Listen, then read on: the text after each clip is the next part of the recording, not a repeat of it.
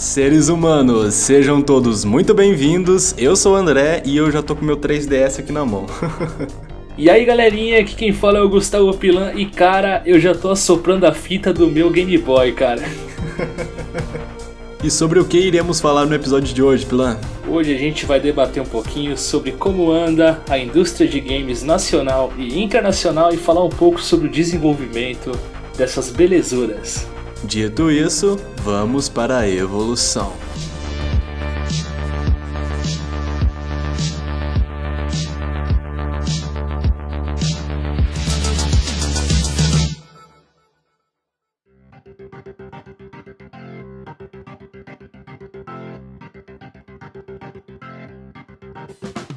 Eu sempre escutei que quem trabalha nessa área de desenvolvimento de games dificilmente joga os games, porque não necessariamente desenvolver um jogo é ficar jogando ele o dia inteiro. Você já escutou isso? Já teve essa coisa no trabalho? Você vai trabalhar com games, você não vai ficar jogando, você vai fazer outras coisas. Você olha com um olhar mais analítico, né? Você muda a sua visão. Já, né? já escutei sim. É que é aquela velha coisa, né? Uma coisa é você gostar de jogar, outra coisa é você gostar de participar do processo, porque assim, você tá lá no jogo jogando o game, você joga com um olhar de jogador, né? Do cara que tá consumindo aquele produto. Aí vai um desenvolvedor jogar, o cara já vai jogar e vai estar tá observando cada elemento ali, meio que a, a, cabeça dele vai, digamos que interpretando aquela jogatina de uma maneira diferente, né?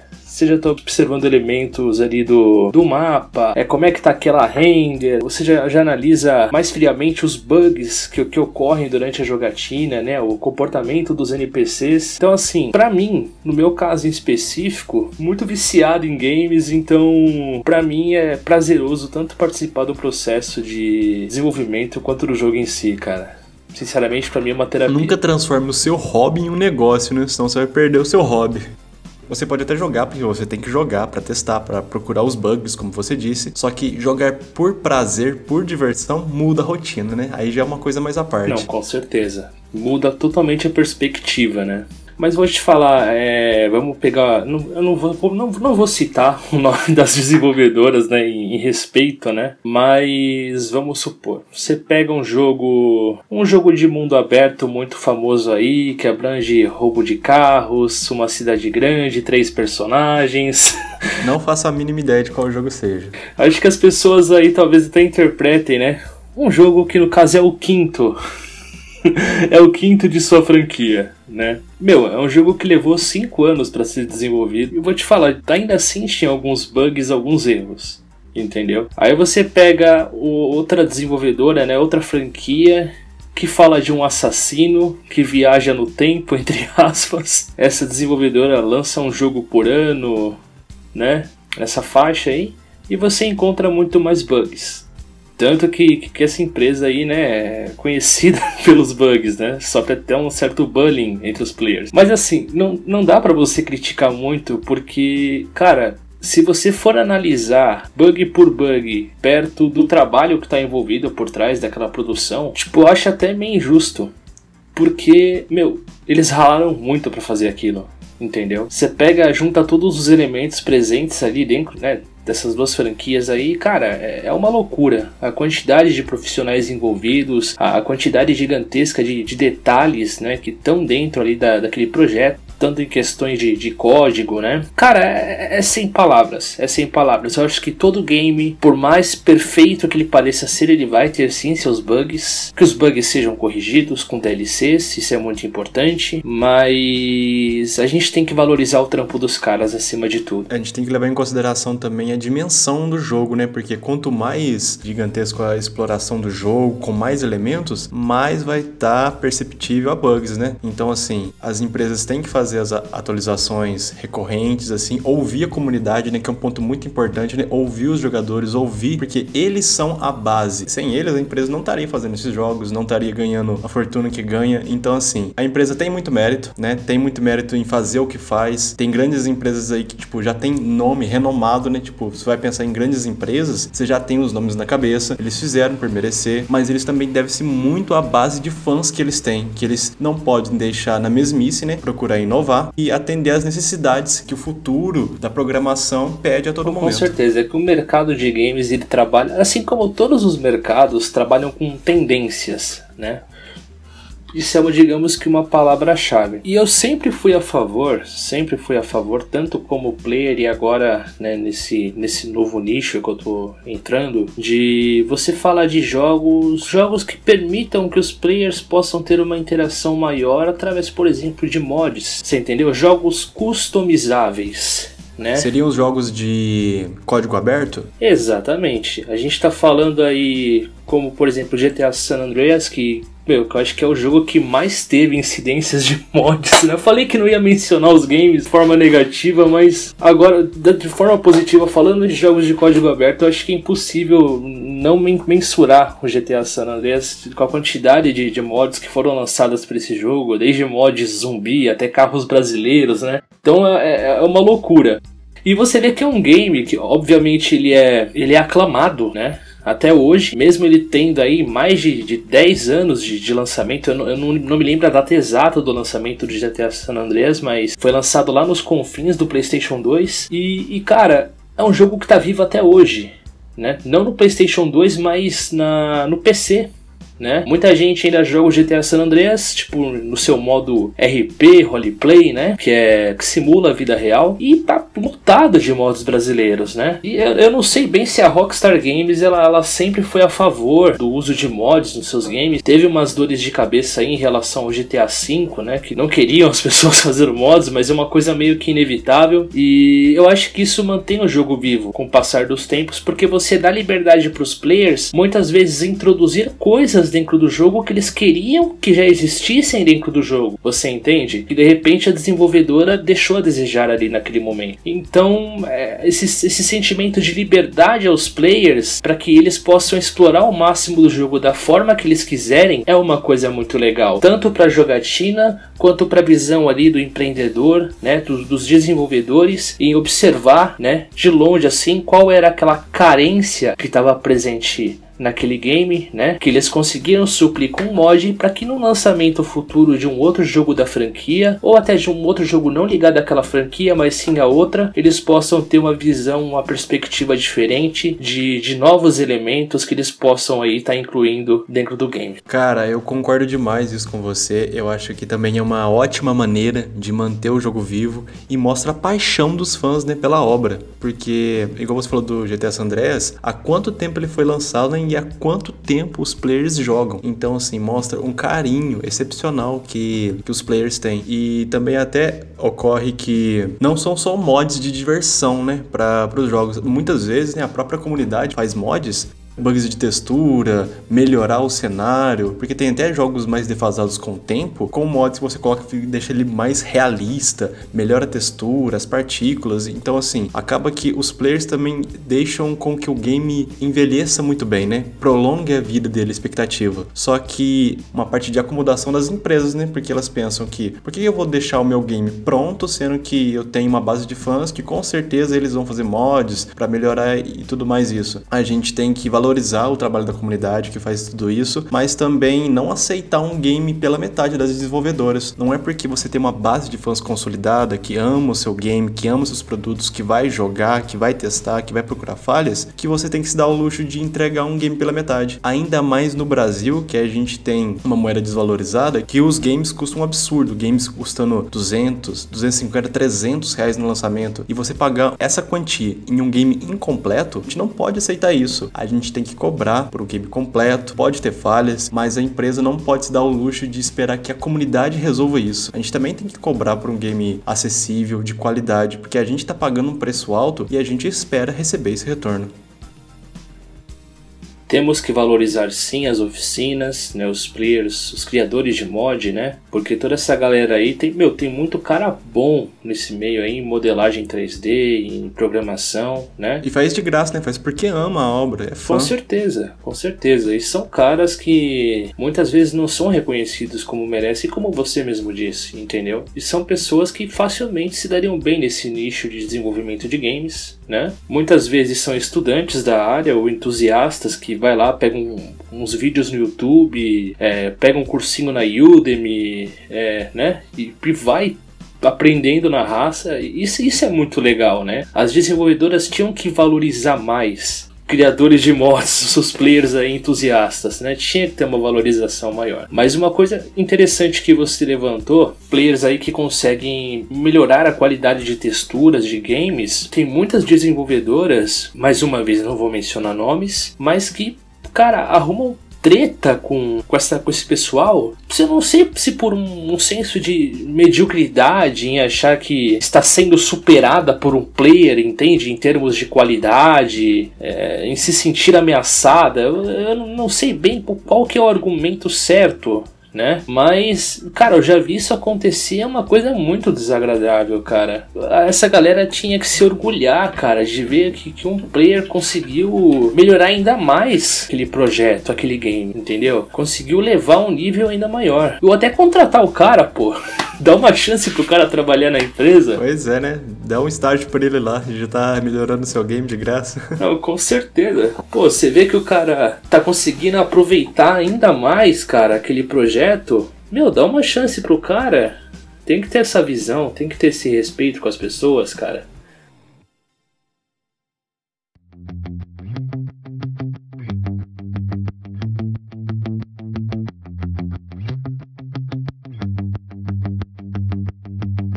Agora, Pilan, a gente sabe que na área de desenvolvimento existem vários segmentos, como game design, né, que é o projetamento de jogos, a animação, que a gente usa para modelar os personagens, a programação, que é aí onde vem o algoritmo, né, de como que vai com o personagem, com os, os objetos no mundo. Então, assim, há espaço para todo mundo, né? Porque eu não sei programar, que eu não vou conseguir entrar nessa área. Se eu tiver alguma aptidão, alguma outra habilidade, como saber desenhar, né, eu posso ingressar em outro segmento e ainda assim entrar nessa área não é? Você mencionou os programadores, né? A galera da animação que cuida da modelagem, mas também entra aí alguém que entende de, de arquitetura, de edificação para poder fazer a, a, construção dos prédios que vão estar no mapa. Alguém, por exemplo, um jogo que vai se passar na Roma antiga. Então o cara que vai lá estudar como é que era a Roma antiga, a tendência a arquitetura do... da época. Exatamente, edifícios, a pavimentação, né, a ambientação. Tem muitos profissionais assim da arquitetura, e urbanismo, da engenharia, que entram nesse meio para fornecer informações com seu conhecimento ajudar nesse processo de criação. Você se sinta mesmo na ambientação que o game propôs, né? Um dos grandes desafios dos games é você estabelecer um grande nível de imersão do player naquele projeto. Então, quanto mais imerso você consegue deixar o player dentro daquele ambiente no qual você está proporcionando, melhor é a qualidade do jogo. Pelo menos eu penso dessa forma. É, quanto mais interação e realismo você conseguir trazer para aquele meio, e não estou falando de realismo de gráficos, mas realismo assim, a riqueza de detalhes que você consegue proporcionar. Aquilo ali faz a grande diferença. Quando a gente fala sobre a história dos games, né, é muito perceptível o salto de evolução, né? Jogos que revolucionaram como GTA, né, com mundo aberto gigante, mas os games nem sempre foram interativos e realistas como são agora, né? Hoje temos um alto nível de realismo e de detalhes como Red Dead Redemption, The Last of Us, que tem até um ar cinematográfico, né, com roteiros super elaborados e muito imersivos. Esses jogos são em um ponto fora da curva, mas a maioria parece parece seguir um patamar que já está estabelecido há muito tempo. Empresas que já têm um nome forte na indústria, né, não se preocupam em inovar, porque já sabe que tem uma base de fãs consolidada que vai aceitar o produto deles. Eu acredito que tem espaço sim para inovação. Na parte de gráfico, talvez a gente já esteja chegando num, num ponto onde já não vai ter muito para onde avançar. Talvez em questões de, de resolução mesmo, né? E sempre vai ter um crescimento, né? A gente teve o 1080p, o 4K, né? Agora o que chamam de 8K, o negócio vai que vai. A forma como os NPCs irão se comportar durante o game, né? Realmente que eu falei sobre imersão, tá? Vamos dar um exemplo aí bem besta, né? Por exemplo, o GTA San Andreas, que você tá lá com o CJ andando com um fuzil M4, passa de um lado de um policial e o policial te vê como se você estivesse segurando um guarda-chuva, né? Então assim, eu acredito que o salto, né, a, o grande, a grande evolução que a gente vai ter nos próximos tempos será realmente em relação a isso. Você trabalhar com, com a inteligência artificial dos NPCs, né, dos demais elementos, de forma que se aproxime cada vez mais da realidade. Vai ser ali os mínimos detalhes. Em relação a gráficos, já mencionei que realmente eu acho que a gente está chegando num ponto onde não vai ter muito para onde correr, entendeu? A gente já tá, já deu um salto gigantesco se você for comparar de dos anos 2000 para cá, né? Uma coisa gritante, né, cara? Na, na, na, qualidade gráfica, as engines, né? Meu, melhorou muito. É uma coisa assim de encher os olhos pra gente que pegou essa todas essas gerações aí entre a década de 90 pra cá. Você acha que os games atualmente têm ficado muito mais fáceis? Pelo menos na minha memória, né, os games de antigamente eram muito mais difíceis, né? Você tinha um limite de vidas finitas para completar o jogo, não tinha respawn, você voltava do início e hoje a gente percebe que os games ficaram bem mais acessíveis nesse ponto, né, para que os jogadores não desmotivem a jogar, né? Alguns games que ainda mantêm essa dificuldade, né? Dark Souls, Demon Souls, o próprio próprio Sekiro, né, que ganhou como Game of the Year, se eu não me engano, em 2019. Mas assim, a maioria dos jogos, né, tem esse aspecto de não despertar a dificuldade no jogador. Eu acredito que sim, os jogos estão um pouco mais fáceis, mas porque ah, o avanço tecnológico permitiu que os jogos tivessem mais recursos. Então isso acontecia muito na, naquela época vai, do, do, Super Nintendo, do PlayStation 1. Às vezes o cara ele tinha a ideia de ah, o player não conseguir concluir uma missão no jogo, a gente fazer ele poder continuar a missão de um, de um checkpoint específico sem precisar começar a missão de novo. Às vezes eles já tinham essa ideia lá atrás, naqueles tempos. Só que não tinha como aplicar aquilo dentro da realidade na qual eles estavam. Então eu acredito que essa coisa de criar jogos difíceis não é nem tanto pela decisão dos desenvolvedores em, em complicar a vida do player, mas sim uma questão de limitação de hardware não permitia que eles fizessem todas as ideias que eles tinham dentro daquele trabalho, dentro daquele projeto. A gente sabe que para se especializar hoje em dia existem várias graduações, né? Existem até pós-graduações, cursos online como a Lura. Pensando em alguém que está começando agora, será que compensa alguém já iniciar uma faculdade em um desenvolvimento de games para saber em um aspecto geral sobre tudo, como animação, 3D, a ilustração, a programação? Hoje em dia as empresas, é, o mercado não quer tanto saber se você tem uma formação superior ou onde você se formou. Óbvio que tem vários outros setores que têm esse, essa importância, né? Vai, no seu caso aí o direito, né? Eles, pô, eles querem saber onde você se formou, tal, né? Mas tem muitas empresas que valorizam mais o conhecimento que você tem sobre determinada área do que propriamente seu certificado. Não estou falando que certificado universitário não tem peso, porque tem se você quer seguir uma carreira acadêmica, né? Realmente, dependendo da empresa que você vai, conta o fato de você ser formado ou não. Invista nas plataformas de cursos online e no nosso querido YouTube. Porque quando você começa a estudar mais sobre a área de desenvolvimento de games, você vai entender que realmente existem várias ramificações e vai ser bacana você fazer essa filtragem para você saber no que você melhor se encaixa. Tá, a gente tem a Lura, a gente tem a Udemy, né? A Deck Code, que ela é muito boa também as empresas não querem que você. É, às vezes não fazem questão de que você tenha o certificado, mas se você souber fazer aquilo, se você souber. Se você tiver o que eles querem, na verdade, entendeu? Você tiver ali um portfóliozinho seu que você fez com mais alguns amigos, né? Um joguinho, alguma coisa palpável para apresentar ali na hora de uma entrevista, etc. Tenho certeza que que você vai conseguir entrar nesse mercado com muito sucesso. Pila, agora eu gostaria que você contasse pra gente como é que foi a sua experiência, como é que você descobriu esse ramo, você descobriu o mundo do desenvolvimento de games. Você sempre gostou da área, você era um entusiasta, surgiu a oportunidade? Estudando a linguagem Python, eu vi que não era um bicho de sete cabeças. Aí eu falei, bom, então eu vou fazer um cursinho né, na área de programação e prestei vestibulinho para uma escola técnica aqui do estado de São Paulo, é uma escola técnica pública, né, chamada ETEC. Confesso que foi a melhor coisa que eu fiz na minha vida, a melhor decisão que eu tomei na minha vida. Começou com um projeto de TCC de fazer um game. Só que nesse meio tempo eu conheci um rapaz, né, que no caso é meu parceiro de negócios, o Henrique, e eu comentei com ele assim, falando: pô, cara, eu queria muito abrir uma desenvolvedora de games quando eu terminasse a ETEC. Nem que fosse um negócio secundário. Com interesses em comum, falou: então vamos abrir uma desenvolvedora de games.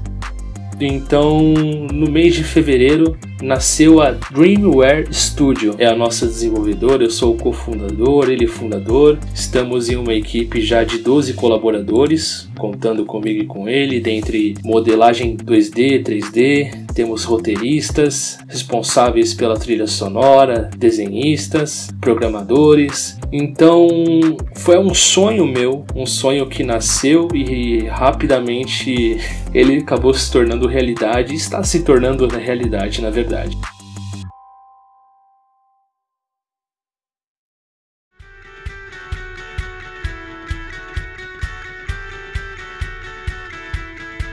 Com várias plataformas que hoje em dia a gente tem, cara, como Xbox, PlayStation, PC, multiplataforma, é mais complexo para porque é para várias plataformas, é mais difícil? Não é tão difícil você fazer essa portabilidade. Eu, eu não sei te falar exatamente o, o grau de complexidade, porque eu, eu, nunca realmente produzi um jogo. De fato, então eu não sei na, na pele ali como é que é você lançar para multiplataforma. Mas tem coisas que mudam, por exemplo, é, em alguns casos a configuração do, do, do, dos comandos, né, dos botões ali, porque muitas vezes você fala de duas plataformas, dois consoles que têm periféricos diferentes, né, com, com formatos diferentes. Também a questão da, da própria programação, né, você utilizar um, uma, uma engine, né, no caso nós temos as grandes aí usadas pelas é, desenvolvedoras indies, que é Unreal e Unity, né? Que já conseguem é, produzir uh, games multiplataformas para você poder rodar em qualquer, qualquer plataforma. E isso não é um caso impossível, né? Recentemente com a Sony, né, vários títulos que eram exclusivos vindo para o PC, Heavy Rain veio para o PC, Horizon Zero Dawn vem para o PC. A Sony não vê o PC diretamente como um concorrente, então ela vê como uma sobrevida para os seus jogos, né? Então, algum jogo que ela já lançou há muito tempo no PlayStation, que não está rendendo tanto sucesso, tá trazendo agora para o PC para que tenha uma sobrevida, né? Para que até o pessoal relembre e tudo mais. Eles já nascem, né, mais ou menos pré-definido aonde eles vão rodar, mas nada impede que futuramente que eles venham para outras plataformas. Elas vêm que levar os seus jogos para um outro público, né, um público que não teve acesso, não necessariamente vai desmerecer aqueles jogadores que jogaram na época, né? É benéfico para quem não teve oportunidade de jogar, para a empresa e democratiza mais o acesso. Tanto que hoje em dia, com o mercado mobile, né, a App Store no iOS, a Google Play no Android, você já não precisa estar trabalhando numa empresa grande para fazer parte de um desenvolvimento de um jogo. Você, pessoa física mesmo, seguindo os regulamentos da empresa imposta, você pode criar um jogo da sua casa mesmo. Tem vários jogos de sucesso que não são complexos do ponto de vista da programação que qualquer um podia ter feito e ter ficado rico, como o Angry Birds. A plataforma mobile foi realmente um salto do cara que ele trabalha muito durante o dia, mas ele gostava de jogar um videogame quando ele não trabalhava, e aquilo é para ele era uma terapia. Então a plataforma mobile foi uma coisa de trazer uma praticidade do acesso aos games. Então o cara que hoje trabalha muito, ele consegue tirar o smartphone do bolso e ter aquele momento de distração, seja dentro do transporte público, Empresas indies têm títulos que fazem muito sucesso, né? Jogos como Outlast, Limbo, Minecraft vieram de empresas indie, jogos que não tinham muito investimento no começo, tinham ambição, criatividade para tentar algo novo, né? Revolucionaram a história em geral. Nós temos talentos dentro da Dreamware Studios, que somos uma desenvolvedora indie. Então assim, cara, o mercado indie é algo que deve ser encorajado. Não dá para você comparar uma produção indie com uma produção, uma produção tipo A. Você tá falando de tipo de milhões de dólares investidos ali. Já numa desenvolvedora indie você precisa de um donate. Muitas vezes o, o tempo de produção de, de um jogo indie acaba sendo enorme devido a limitações financeiras.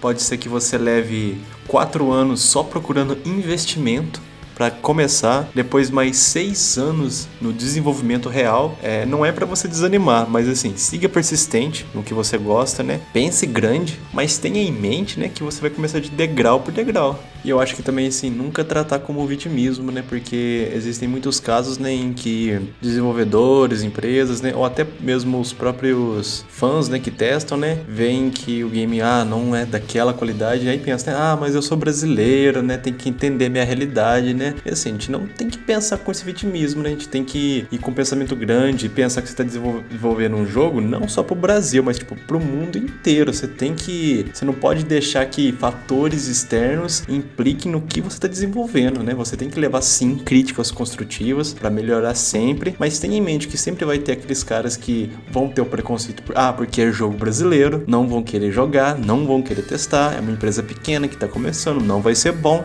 mas mesmo assim ainda tem essas pessoas, né, que insistem em comparar com games já prontos, games que custaram muito mais, que levaram muito mais tempo para a produção, e assim, é muito injusto com esses pequenos desenvolvedores que estão tentando almejar alguma coisa já receberem uma crítica desse jeito.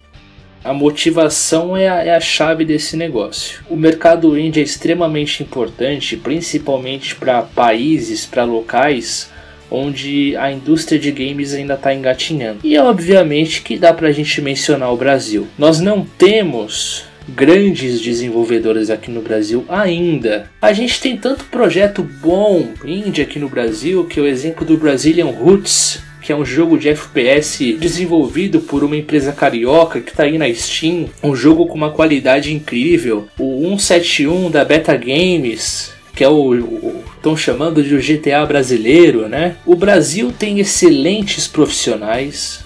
O Brasil tem tem um potencial gigantesco para se tornar uma das grandes potências no mercado de games internacional. Cabe a nós brasileiros, a nós entusiastas desse mercado, desse meio, incentivarmos essas empresas. Você tem um projeto com a sua empresa que vocês estão planejando algo para futuramente, talvez em uma próxima BGS levar para lá, é isso mesmo? Nosso grande projeto aí, que é um game de RPG bastante raiz, nós estamos com, com o objetivo de tentar levar ele para a próxima BGS na feira de games indie, tentar ganhar um prêmio lá dentro. e mas são, são, são metas, né? Nós não sabemos como é que o desenvolvimento vai caminhar até lá, mesmo porque a gente tem um pouco mais de um ano. Mas se não der para levar para a próxima BGS, vamos tentar levar para de 2022, que já é o ano onde a gente pretende lançar uma pré-alpha, uma versão jogável aí, para a galera sentir um pouco da experiência. Gostaria de saber se, ao longo da sua história, você tem alguma memória afetiva com algum jogo, algum jogo que marcou a sua infância, que de algum jeito você sempre se lembra assim como um especial que você tem quatro jogos, pode ser? Heber Shimon Back to Nature, que é um simulador de fazenda e RPG ao mesmo tempo, é um jogo que marcou bastante para mim. Não dá para falar de um GTA, mas eu digo que o GTA San Andreas que é um jogo também que que me cativou muito. O GTA San Andreas ele, ele veio como um salto da franquia GTA, uma experiência muito mais ativa para o jogador. Depois do GTA, claro, o Resident Evil 4, que para mim também foi um jogo maravilhoso, um jogo que conseguiu explorar muito bem o que o PlayStation 2 tinha para oferecer. Não dá para não falar de Minecraft. Simples no aspecto gráfico, mas que ele te dá uma liberdade gigantesca. É um jogo que incentiva a sua criatividade. Para mim, sempre vai ter um espaço especial no meu coração não só por ter sido um jogo que marcou minha vida, mas também como um jogo que permitiu que eu conhecesse pessoas maravilhosas, pessoas que eu carrego no meu coração e sempre vou carregar, incluindo o senhor. Alguns jogos que me marcaram também, né? O primeiro deles é World of Warcraft, né? Que é um RPG da Blizzard. Eu fico fascinado com o mundo que a Blizzard criou, né? Vem sempre atualizando, né? O jogo tem mais de 15 anos de história e ainda recebe atualização, ainda tem uma base de fãs frequente. Do mesmo modo, eu conheci várias pessoas também que eu tenho contato até hoje. E também do mesmo modo, Minecraft não tem como, né? É a simplicidade do game encanta, sabe? Na época que ele bombou, né, por volta de 2012, 2013, quando teve o boom, né, quando o Minecraft estourou, né? Que até foi um dos motivos de elevar o YouTube Game, né? Que foi o Minecraft, foi pessoas streamando. Muitos canais, aliás, de games que tem no YouTube hoje em dia, nasceram de Minecraft, né? Foram, foram os youtubers que gravaram. Hoje tem outros segmentos, né? Mas a base de fãs dele, o início do canal é de Minecraft. Eu também sou muito grato a esses games, né? Que pela história que eles me proporcionaram, pelos momentos e também pelas pessoas, né? Também cito o senhor aqui, fique, fique aqui o mérito desses jogos por fazerem muito mais do que eles tinham que fazer, né? Que era só entreter a gente.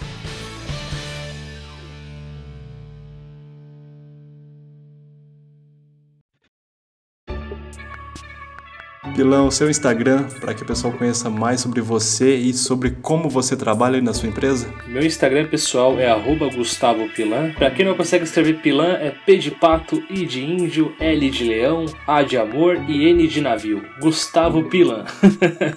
Já o da desenvolvedora é Dreamware Studio. Eu agradeço também demais você, Pilan, por ter participado desse episódio, por ter topado falar sobre esse tema, que é um tema que as pessoas também têm muita curiosidade né, no cenário de jogos, que é um crescimento constante no cenário nacional. E assim, eu desejo toda a sorte do mundo para você e para sua empresa e espero que você possa voltar aqui em outros episódios para conversar mais com a gente. Com certeza, sempre que você precisar de um louco aqui para debater sobre assuntos diversos, pode me chamar que eu venho com todo prazer, André. Muito obrigado a todos vocês que estiveram junto conosco neste episódio. Faça o bem, porque o mundo vai mal. E nos vemos nas estrelas.